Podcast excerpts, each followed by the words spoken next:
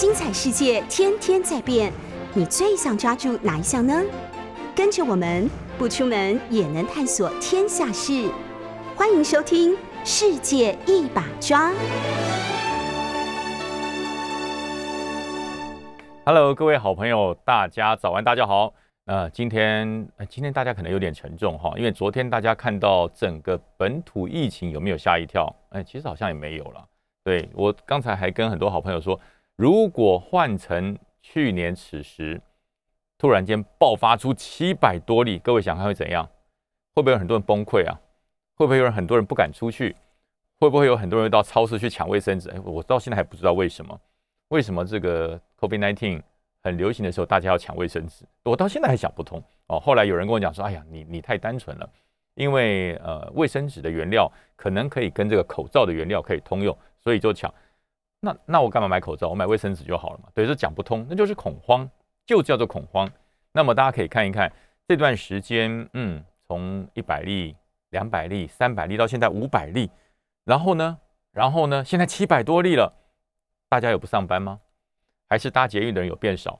呃，还是出去逛街的人都稀稀落落的？好像没有，好像没有。为什么？大家疲了吗？还是大家开始呃，对于这个疫情松懈了？其其实我觉得倒不是哦，倒不是，就是大家一直在期盼的一件事，就是 COVID-19 什么时候会流感化？那我觉得流感化并不是这个病毒要流感化，而是人。哦，面对这些疫情，面对这些状况的时候，我觉得最重要是人人的反应。在古代早期的时候，哎，我告诉你，大家感冒，感冒会出人命的。哦，在以前古代，感冒会出人命的。可是这段时间开始，由于药物的进步，各种医学的越来越发达，大家对于这些呃疾病有了更深的认识。原来病啊是可以透过药物、透过预防、透过治疗，是可以做更妥善的预防的。哦，那你看。现在七百四十四例了，不能说不紧张，也不能说麻木，大家还是要重视。那重视的问题在哪边呢？要打疫苗，有很多人对于疫苗的种类啊，对于疫苗状况还在挑选选择，其实大可不必。为什么大可不必？因为其实呃，经过了两将近两年的测试之后，大家发现其实没有那么严重，也没有那么可怕哦。那一切都是呃。我们在预防可控的风险管理里面可以做好管控的。大家觉得我今天要谈疫情吗？不对，不对。那疫情叫做天灾啊！啊，呃，有人说是人祸哦，不对。我告诉大家，有更大的人祸就是战争。呃，战争，呃，乌克兰战争已经到今天为止超过一个半月了。那么很多的人都在想，什么时候会结束？什么时候会有新的谈判契机？会不会有和谈的可能？那么，呃，众说纷纭呐。有的人说透过奥地利的协调会和谈，有人说透过土耳其、透过法国，呃，到现在为止好像都都没有成功哈。呃，最后的还是决定在，呃，出兵侵犯别人的人什么时候要停止，然后被侵犯的人有没有能力挡住这一波的攻击？呃，那因为最好的防御才是让战争能够谈的一个空间。那么今天不是我唱单口相声哈，我今天请到了一位。嗯，权威哦，权威。我先今天请到了李华球先生，呃，他是我的学长，但是比起我来是撑头多了，因为他他读了研究所，现在是博士候选人，他对于整个国际的战略，对于呃战争有特别的切入点，呃，因为我们所讲的都是传统战争啊，比较新一点的讲到了破湾战争，那在传统就是往二次大战，我们所有的在指念此参的时候，指挥参谋学院的时候，所有的参考数据都是第二次大战的数据。那么这一次的呃乌俄战争，我相信各各单位都开始收集战争的参数啊，一一架无人机可以克多少架战车，呃，一个卫星的这个侦测的范围可以用一个旅还是一个师还是一个军团？我觉得这一次的俄乌战争会对整个战争的新形态做一个革命性的改变。那么我们今天非常高兴，欢迎我们邀请到了李华球先生，他是政战学校七十年班毕业。呃，在目前在国民党国家政策研究基金会担任特任的研究员，也是淡江大学战略研究所博士候选人。呃，他的专长是国际情势的分析、两岸分析、国际战略、香港问题等。哇，这都我们很有兴趣。哎，我们欢迎李华球李学长。李将军，各位观众朋友，大家好。哇，其实我我在我在有台哈，我看到学长在面对着这个情势侃侃而谈，我说哇，这是个人才。这是个人才，对，那我很庆幸他是我学长哈。这老王卖瓜，这个国军培养人才好像没有失败，至少还培养了呃好多的博士啊。那将军是正常，军校培养将军是正常，但军校培养博士叫不简单，因为呃博士跟军事领域它是两个不同的一个学术，一个是军事。那我们今天就透过呃今天的节目，我们总共分了三节，我会一一把大家的想法跟看法，来透过专家的学者的说法，来他本身有军事素养，把专家专业跟军事绑在一起，会撞出什么样的火花？那么，哎，那那学长我就先问问题了。学长，我们先跟大家问好一下，介绍一下学长。观众朋友，大家好，呃，我是李华球，目前在国政基金会国民党的智库担任国安组的特约研究员，也是淡江大学国际事务与战略研究所的博士候选人。谢谢大家。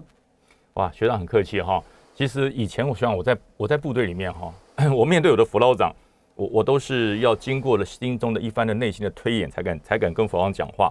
因为不小心讲错，辅导长就会说：“哎，你的那个思想有点问题。”晚上回来，晚上到了辅导室来来研究研究，然后我就要在做很多自己的这个表白。所以我每次看到辅导长都很害怕。到现在为止，看到学长我还是肃然起敬，因为这个正战在军中算是一个很特殊的兵科。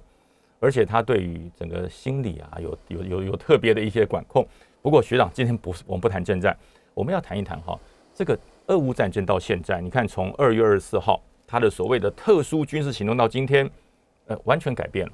那他的改变是因为普丁良心发现，还是普丁的战术失败，还是他在作战的时候犯了哪些严重的错误？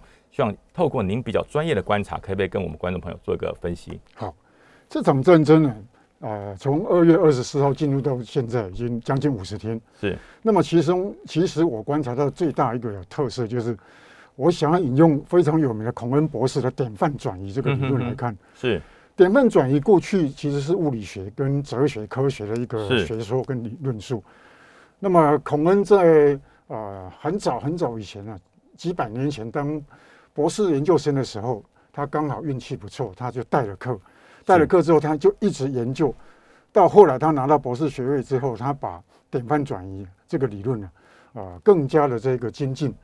那么我想要说，用典范转移这个理论来诠释这一次的这个俄乌战争呢，主要是从二月二十四号当天发起这个攻击之后啊，是。它是属于传统的这个战争这个阶段，对。啊，然后慢慢慢慢推演推演，大概一周两周之后，嗯我个人呢从国际大战略的角度去看呢。我大概判定判断，大概是进入到第三到第四周之后啊，就慢慢慢慢从纯军事的这个指挥作战转进到政治战略这样一个啊大的这个战略的这个格局。啊，因为转进去到政治战略不是政治作战哦，政治战略，政治战略。对政治战略之后，它的整个战争的这个轴线啊就不一样了。哦，它在我在我来看的话，它就不是兵力火力运用的问题了。没那么单纯了，没那么单纯了，它是战略、战略、兵学、哲学的集合式的一种复合式的军事的角度来观察。嗯哼，那么孔恩这个典范转移之后呢，军事的这个轴线转移到政治战略之后呢，这个轴线它就宽阔了。是的，它就不是纯军事，必须包含了政治、嗯哼、经济、军事、心理，也就是过去美国非常有名的这个。国防专家克莱恩博士所讲的政经军心四大战略轴线，那么这四大战略轴线转进之后，随着孔恩的典范转移之后，把军事的这个纯传统的作战转进到政治战略之后呢，轴线开阔之后，那么也明显的看到美国介入的那个痕迹啊，就从这个轴线逐渐的就清楚清晰。不过呢，这里面的问题在哪里？在普丁他本人啊。是，我认为他受限于 KGB 过去的这一种训练，他的养成跟出身，对，让他让他一直觉得，他第一时间他其实大概判断了三到一个礼拜，他可以结束这个战争。是的，我想这个于将军这这方面比我熟悉很多。不敢不敢，有可能我判断是因为因为我是真人兵科啊，是。其实不过还好，我我有我有我有曾经到陆院受过训练，是是是，多少知道一点皮毛。是，那那我就觉得，呃，普京初期这个判断呢是不正确的，战略上的错误造成战术行动的顿挫。是，那么这样子的状况呢，演进到美国介入之后，我认为啊，最主要的是一个 C4ISR 这个高科技的侦监系统进去之后，对，非常清楚的，你俄罗斯的兵力火力的部署，因为我们打仗不外兵力火力部部部署，对对对，这个兵力火力部署清清楚楚的。是，换句话说，他就很快的透过美国的国防部或者是战情指挥中心，直接就进入到乌克兰的指挥指挥官的这一个手上，所以他能够精准的打击。不过呢，坦白讲，乌克兰过去是军事强国，它这个国家不会很大，但也不小，六六千多万平方公里，四千多万人，这不是小国，不小，只是说是比较穷的台湾的台湾的十七倍大，对，比较穷的弱国。是。可是他他早年是在十五个国协解体之前，他是。非常非常有名的国防科技的这个。呃，很进步的国家，马达西奇飞机工厂就是对对对对，所以我一直觉得这场战争到目前来观察的话，典范转移之后，进入到政治战略的这个轴向的变化之后，到目前为止，我一直觉得，我们如果从最新的区块链跟元宇宙的概念来看预防性国防的话，是，那我觉得这场战争呢，提供很多政治家、呃，各国的领袖以及。战略或国际形势的研究的这个学生也好，都是一个非常非常重要的一个值得参考的一个战争的一个 model。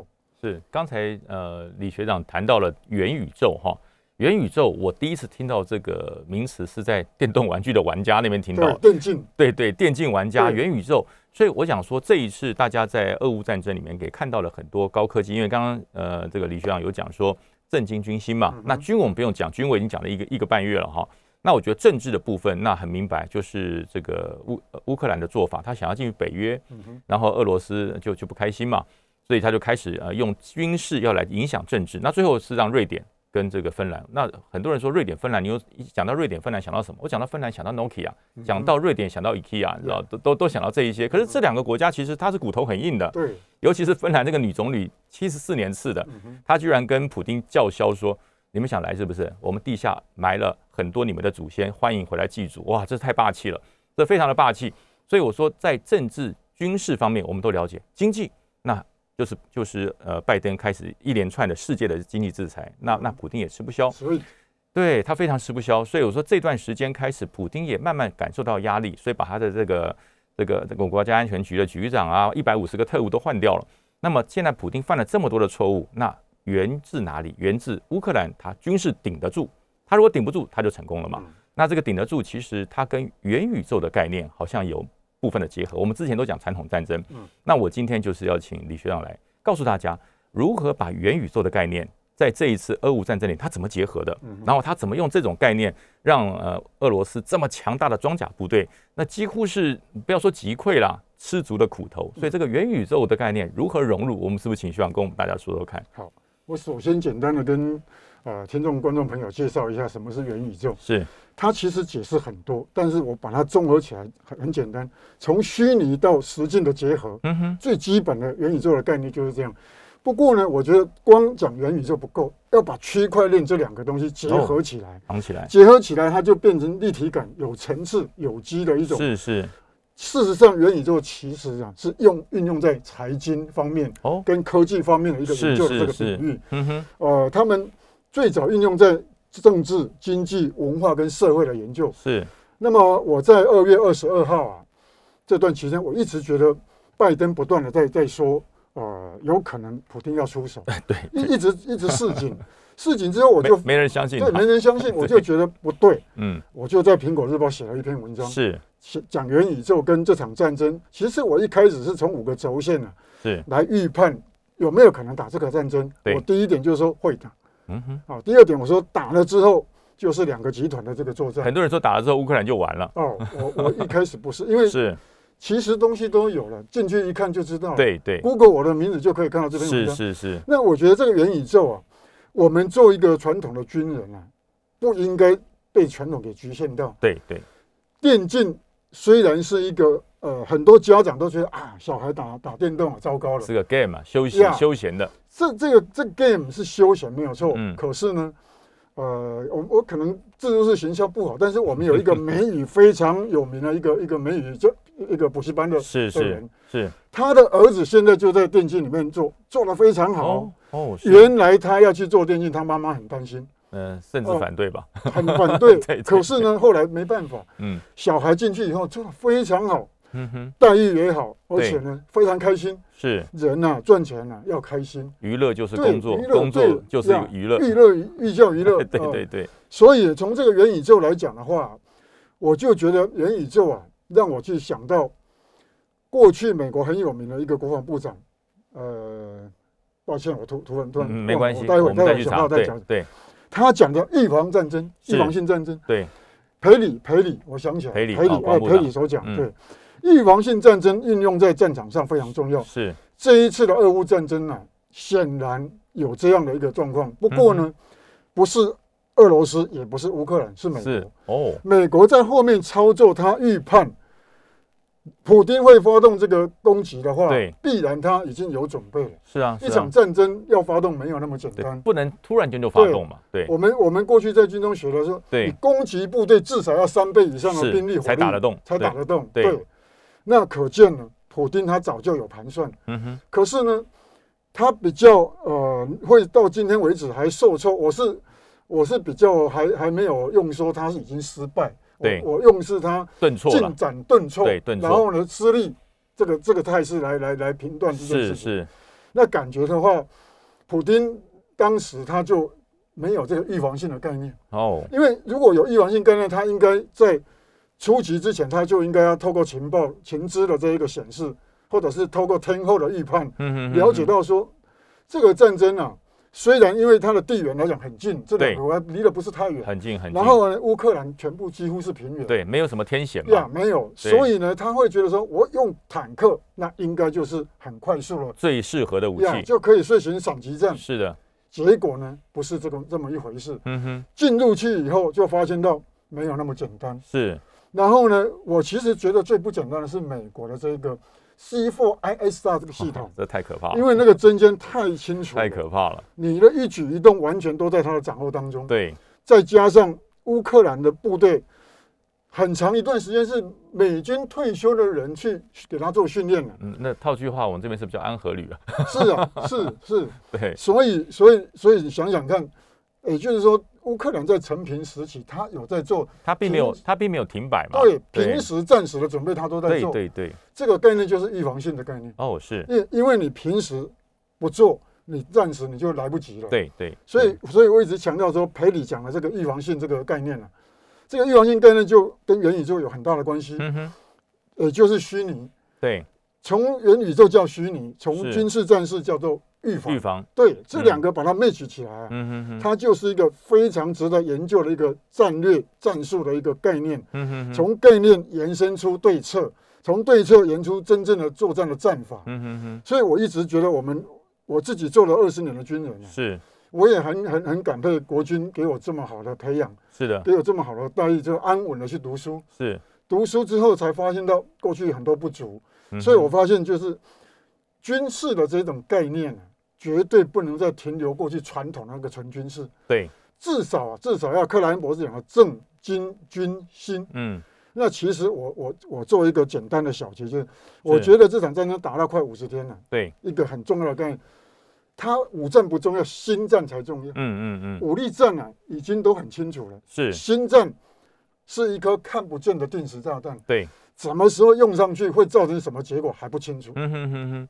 所以这一次哈。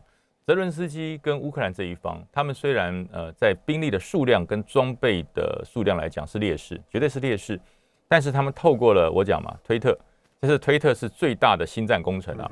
我每天早上起来，我以前起来都是看 Google 哈，这段时间我都看推特，为什么？因为推特有很多它的这个即时战报，我都不知道怎么出来的。那个在马利坡钢铁厂底下那个亚速钢铁厂里面，这些战士在里面，他的这些影片影像，这是怎么出来的？你看，在一个被这么多人包围，呃，非常危急存亡之秋，他居然可以拍影片，把他的日常，把他的坑道给传，最主要拍的不简，没有什么了不起，而传出来才了不起，然后让全世界知道，原来亚速钢铁厂下面还有一支非常强大的部队，而且他也不怕肉食之道，你来打啊，我就是这么坚固啊，地下六层楼啊，有防毒防气的这些的铁门都在，所以我觉得这次的推特也好，社群软体也好，网络战也好，让大家全世界觉得乌克兰并没有吃瘪，让大家觉得乌克兰虽然被揍，虽然被这么无情的侵略，可是他还继续屹立在乌克兰的土地上。我觉得这一次的这个整个刚就是陈如刚刚学长所说的，整个新战作为好像已经凌驾了军事作为，就是震惊军心里面来讲，好像在心理方面开始往前走了，而且一直往前要进。也就是说，呃，这一次的乌克兰战争武器的概念。武器的概念在俄罗斯来讲，那是它的决胜关键。你看，包含了昨天的 T 八零都出来了。嗯。然后，呃，但可是 T 八零它却好多好好几台两台吧，就就直接丢盔弃甲俘虏了，里面还装满了弹药跟油料。那这是一个什么样的概念？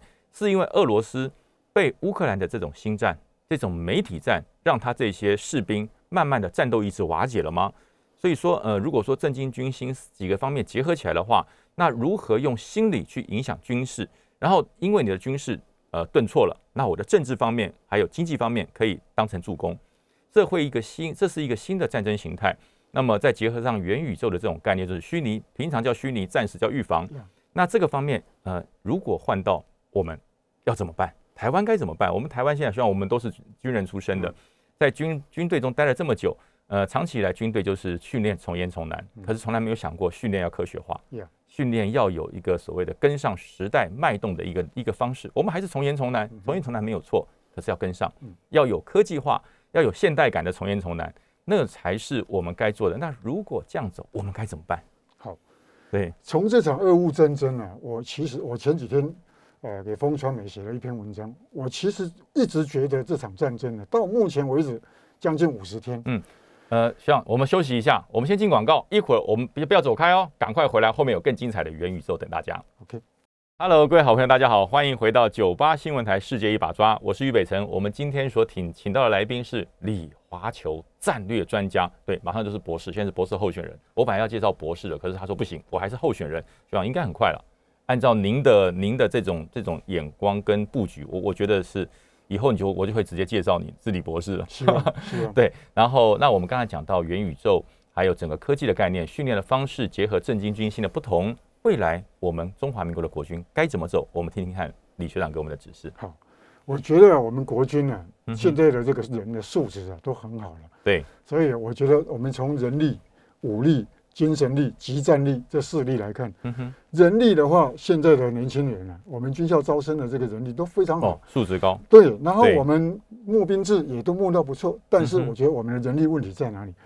在没有办法让他专心在这个地方工作。嗯，因为什么？我们待遇不不够，不够哈，对，不够不够。那你跟先进国家比差远了。对，好，这个待遇，然后还有我，我觉得我们的人才的培养管道还不够，还不够。像我的话，我自己呃读硕士班、读博士班，都是在我硕士班是在我还没有退伍之前读的，是丹江大陆所研究所。对，后来我毕呃退伍了以后，我就觉得我我我这样子没有再进修不够，我又再去读战略所博士班。嗯哼哼。可是我一直觉得，我们如果把我们的人力在他还年轻的时候啊，就让他循着这个管道去去受训，那是好的。像美军就是这样，还年轻，对，而且他们是鼓励你考得上哈佛，我就让你去；你考得上耶鲁，我就让你去。是早年我在念军校的时候啊。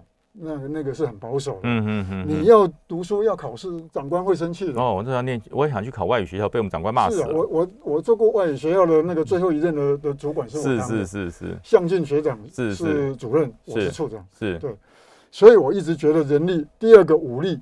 武力不外就是精准的打击的这个武器，对对，特别现在这种精准打击武器啊非常重要，太重要了。而且我觉得我们武器还要配配备什么？配备跟 C4ISR 高度结合，嗯嗯，高度结合，你的精确度、效度、信度才会出来。是这三个度精准的话，那么你火力的运用就有可能非常精准。嗯嗯嗯，火力运用精准可以节省兵力，因为你兵力不够，你但是你有强大的火力，是它可以弥补上来。是。精神力这一次俄乌战争啊，乌克兰精神力充分用上，充分用上，对，全民皆兵是。如泽伦斯基最厉害的就是这个，对。事实上，我坦白讲，我不欣赏这个领导人，嗯哼哼，因为我觉得他为了他自己成就他自己，牺牲了一千多万人的难民，对对，人民跑到波兰去，嗯哼。不过呢，就事论事来看，他的这一个全民皆兵号召的能量是非常厉害的。嗯哼哼。如果乌克兰人没有这样子的撑住他的国家，嗯再强的武力都没有用。是是。因为因为他的基本军事的配备啊，跟俄罗斯是不能比的。嗯哼。俄罗斯大概是第二名。对。乌克兰大概二十六名左右，这差距很大，差距非常大，国防经费差距大的更不更不得了。嗯哼，所以我觉得这个精神战力啊，非常非常的重要。他充分运用到这一点，对这个精神战力不是我们过去正战讲的那个，不是，对，而是什么？老百姓的民力、物力、科技力、经济力、文化力的结合。嗯哼，所以它一定是多元综合性的复式。我我我很喜欢讲复式，因为在这个。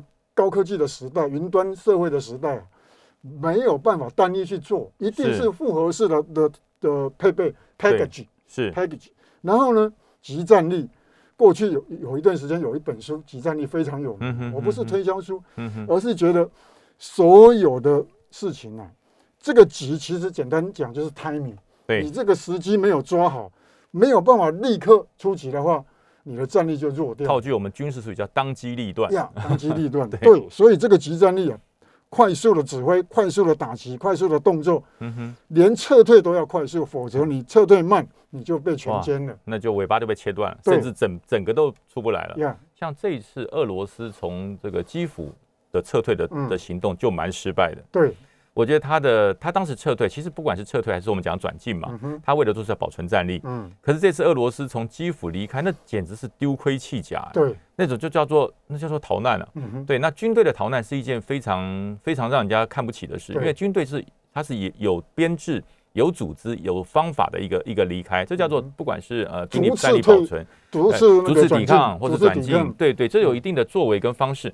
可是这次在俄罗斯在离开基辅，我那这丢盔弃甲，那个战车满路捡了。我我以前在在横村做三军人性演习的时候，我捡到最大的一个东西就是战车的承载轮，它那是在运动的时候它它断了，断掉了，对，断了它掉出来。那我捡到的最大的军品就是那个承载轮。那居然在俄罗斯，呃，在基辅周边可以捡到一辆战车。我说，如果我哪天我们捡到一辆战车，那那这简直就是世界的奇闻。那这个奇闻都在乌克兰发生了。那么这一次，呃，我觉得这次俄乌战争哈，大家带给大家还有一个想法，就是普丁不断的在说，我有原子弹，我有核子武器，我有这个足球包。那么你不要逼我，我随时会使用。我想这可能吗？您您觉得他使用核子武器的几率高不高？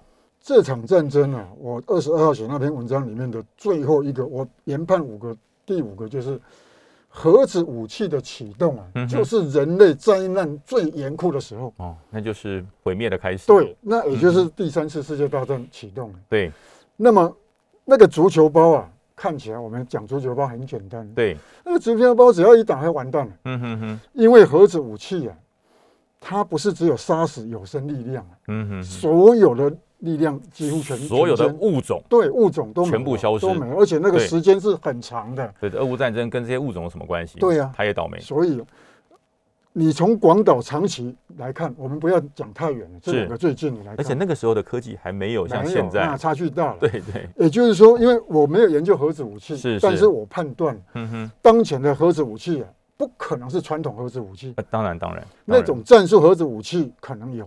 战略核子武器应该就包含科技的战略武器。是是是是。所以呢，我觉得普丁啊，呃，我昨天看了一篇文章，美国的一个过去一个很有名的一个女女性的战略家。对。原意我忘了，大意就是说，不要逼普丁，逼了以后呢，等他没有任何颜面了，就跟一只狼犬啊，即将丧失性命，最后那一口咬下去，最大口乱咬。哎呀。所以呢。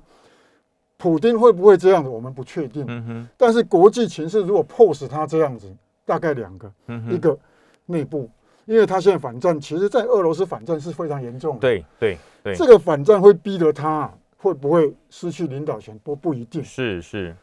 然后呢，第二个，美国给他的压力。嗯哼。美国给他的压力不是单纯的美国，至少包含北约跟欧盟诸国。是。那这两这两压力里面包含两个原油。还有一个科技武器，嗯哼，这两个对俄罗斯来讲是他自从十五个国学解体之后，一直穷困，慢慢慢有一点机会，经济好一点。嗯哼。但这两个断掉，他又糟了，又又打回原形了。呀，打回原形，打回原形，那要再回来，那是非常困难。嗯哼哼。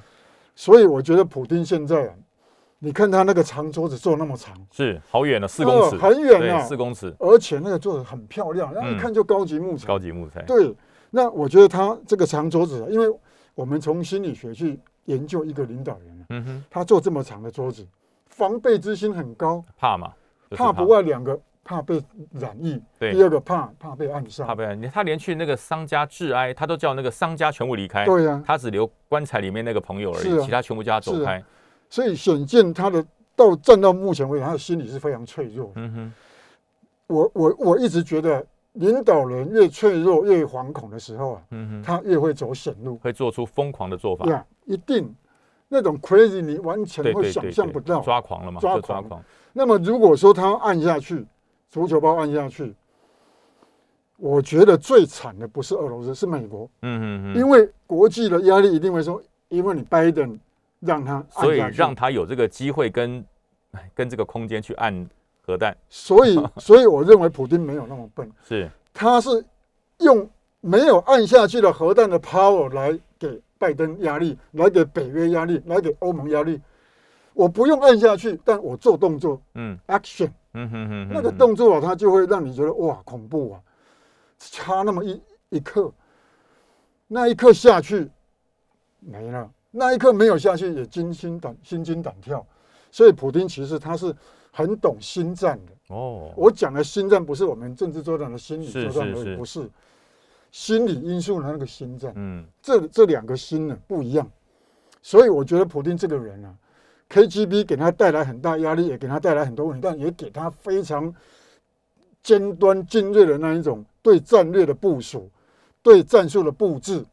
我要讲部署跟布置是不一样，不同层次 level 不一样，不一样不一样。对，所以普京这个人啊，当前的这一个作战态势来看呢，是厉害，但焦虑焦躁，但急于。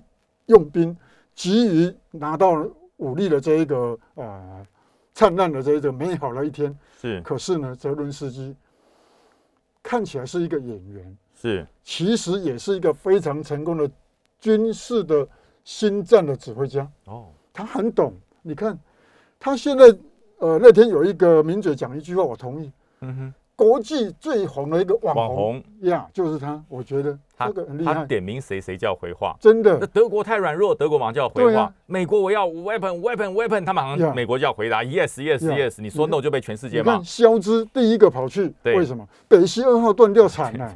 所以啊，所以我觉得普京这个人啊，我其实很担心，很担心他忍不住那一种权力的欲望跟疯狂脆弱的心理崩溃。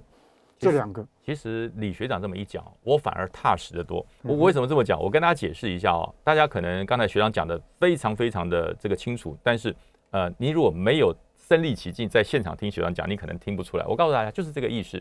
大家不管当过兵，还是说你曾经住校要收假，那到底是收假回到学校、回到营区不舒服呢，还是在收假前面那两个小时最不舒服？其实最不舒服是收假前的两个小时。我的假期快结束了，我要回去了。我要买火车票，然后在路上就想说回去我要演习，我明天要测五百障碍，我明天要测什么？那其实，在收假前的那一刻是最忐忑不安的。你真的回到了营区，你真的回到了学校，那那倒没什么不安，大家都一样嘛，就如此。这就跟核弹一样，这个核弹的那个公式包，它在拿出来，它还没有按以前是最有威力的。嗯哼。按下去，大家一起就毁灭了嘛？对，那没什么好可怕。相互毁灭。对，相互毁灭，所有物种，包含猴子啊，什么这个大象、老虎，全部都毁灭。对，一个都逃不掉。所以最可怕是核弹按钮前，我要按喽，哎，我我我要按喽，哎，我我我会按喽，哎，这是最可怕的时候。对，那现在普丁正在运用这个心理的因素，就是说他在 KGB 可能没有学到多大的战略战术，可他学到了怎么样对付人呐。他怎样？我我我我我要对你不利哦，怎么个不利法？你先不要问我。我我有好几种对你不利的方式，你要哪一种？那这是最可怕的，因为你不知道他会不会做。那真的做了，说句实话，也也也没人知道会怎么样。对，所以我觉得普丁现在对于核弹的运用就在这里，就是在我没有用之前，我会用不用让你怕。那我觉得，呃，那么如何要消你他这个想法，那就是看拜登的本事了。嗯，对，希望我们各位听众听得很过瘾，对不对？没关系，还没结束，我们休休息一下，进广告，等一下再回来。Hello，各位好朋友，大家好，欢迎回到九八新闻台《世界一把抓》，我是于北辰，我请到的特别来宾是李华球李先生。那么我们刚才一定没有讲过，我们刚刚讲到俄罗斯普丁对于核弹的使用的心理学，之前讲到元宇宙。那么我们最后一节我们要谈一谈，在这次俄乌战争，我们国防部可以吸收哪一些战争的参数？我们对于国军以后的训练，不管是动员部队，还是现在的这个现役的自愿役部队，我们有什么样精进的空间？然后可以更有效的，我们当然不希望战争发生了。那万一像乌克兰一样有这么一天，如果了哈，我我相信是不会。如果有那么一天。我们的有限的国防力量能不能够像乌克兰一样？但是我们不希望这么惨，我们希望能够发挥更棒、更精准、更有效。我们常常讲叫做呃良地用兵、精准接战。然后这个讲起来很棒、很轻松，做起来真的不太容易。那看看学长，嗯，对于未来的国防部有没有什么努力的空间或者改变的地方？好，呃，快五十天的这个俄乌战争啊，是刚才于将军说有没有什么参数可以让国军来吸收？我想这参数很多，但是呢。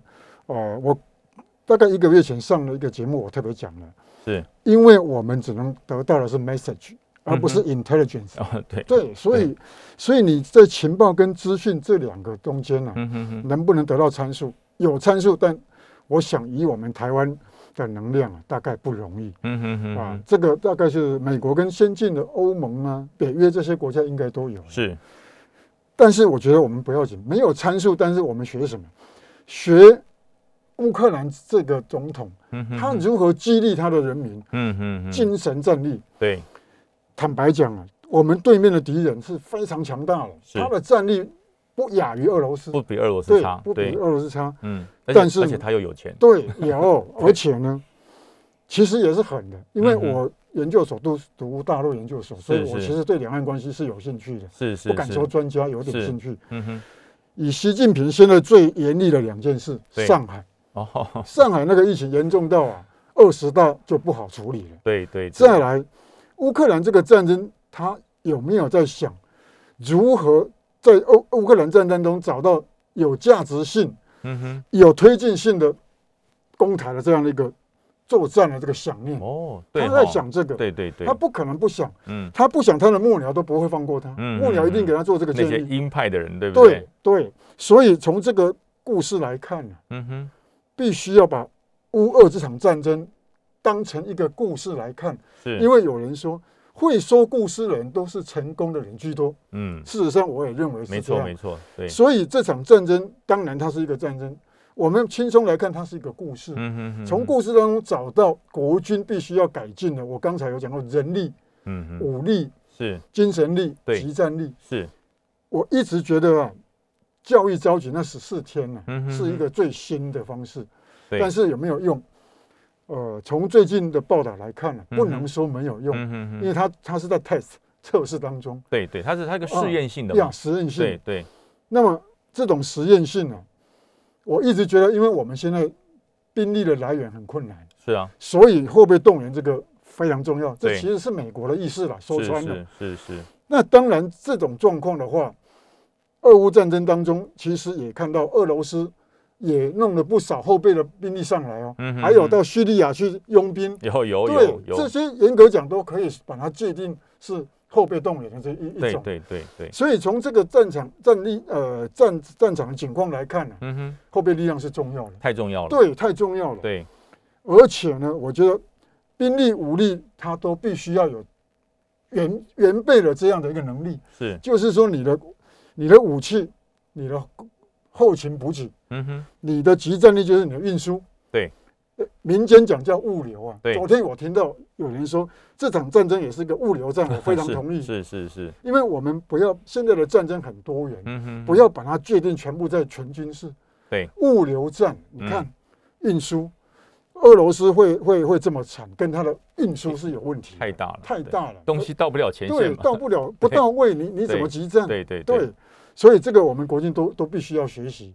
还有一个，呃，情报的这一个情资啊的显示，嗯哼，跟天后的这个研判，也是这场战争俄罗斯吃大亏的原因。哦，对。对，所以我们要从去看俄罗斯其实是很先进的这个部队，对，但是他为什么会会情资会被切断？是，美国用高科技的东西，呃，有一个叫什么刀的那个无人机，弹簧刀，弹簧刀无人机，对，那个是有破坏力的，对，有侦查力的，对，所以看起来的话，如果这方面不能够呃有效的去克反制这这个弹簧刀这种无人机的话，嗯嗯嗯嗯。那么恐怕将来我猜了，将来两岸万一有战争了、无人机应该会是一个重要的武器，关键，对，很重要，因为因为非常非常重要，因为你你想想看，乌克兰是平原，它都用了，是。台海隔这个天然的障碍更需要，更需要，更需要。对，所以啊，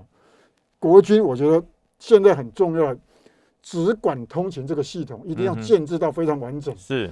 媒体报道的都说很好了，这这这都我都相信。嗯但是我做二十年军人了，我也看过很多不完整的东西。哎，报告长您客气了，还很多，对，非常多。总总是不好意思讲太太太，因为对，我们的学弟啊学妹都很辛苦，很努力啦，很很努力，对，所以我一直觉得鼓励多于责难。对对对。就我希望这些后进啊，都能够在一个很安全、很先进、很有智慧的量能之下去当一个先进科技的军人啊，我觉得这样比较光彩。哇，我其实觉得哈，我我看到李学长这样讲，我我们在线上或是在收音机前面听的这些，我我我们以前在军中共同呃，不要说学弟学妹，我们的好朋友们，你应该享受到一件事，我们两个虽然脱下军服了，但是我们在做一件事，帮你们要东西，我们在帮你们要东西。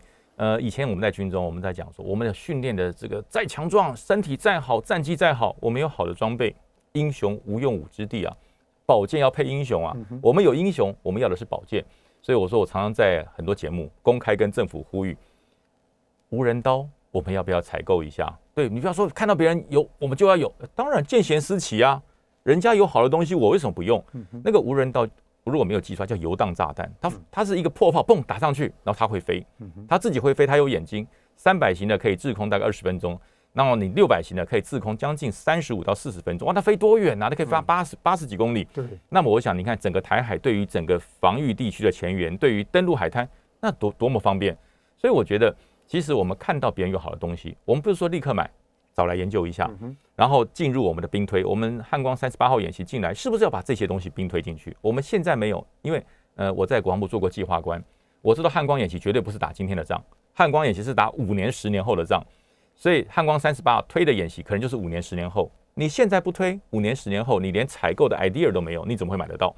所以我真的觉得，我说，呃，我每次找到军中的这些学长哈，我就觉得，其实呃，脱下军服，我们没有办法直接参与国防，但是我们要关心国防，甚至我们从侧面的方式，以前在军中不能讲，或是军中的穿着军服不好说的，我们帮他说，他们英雄需要宝剑呐、再棒的英雄没有宝剑，他怎么发挥他的战力？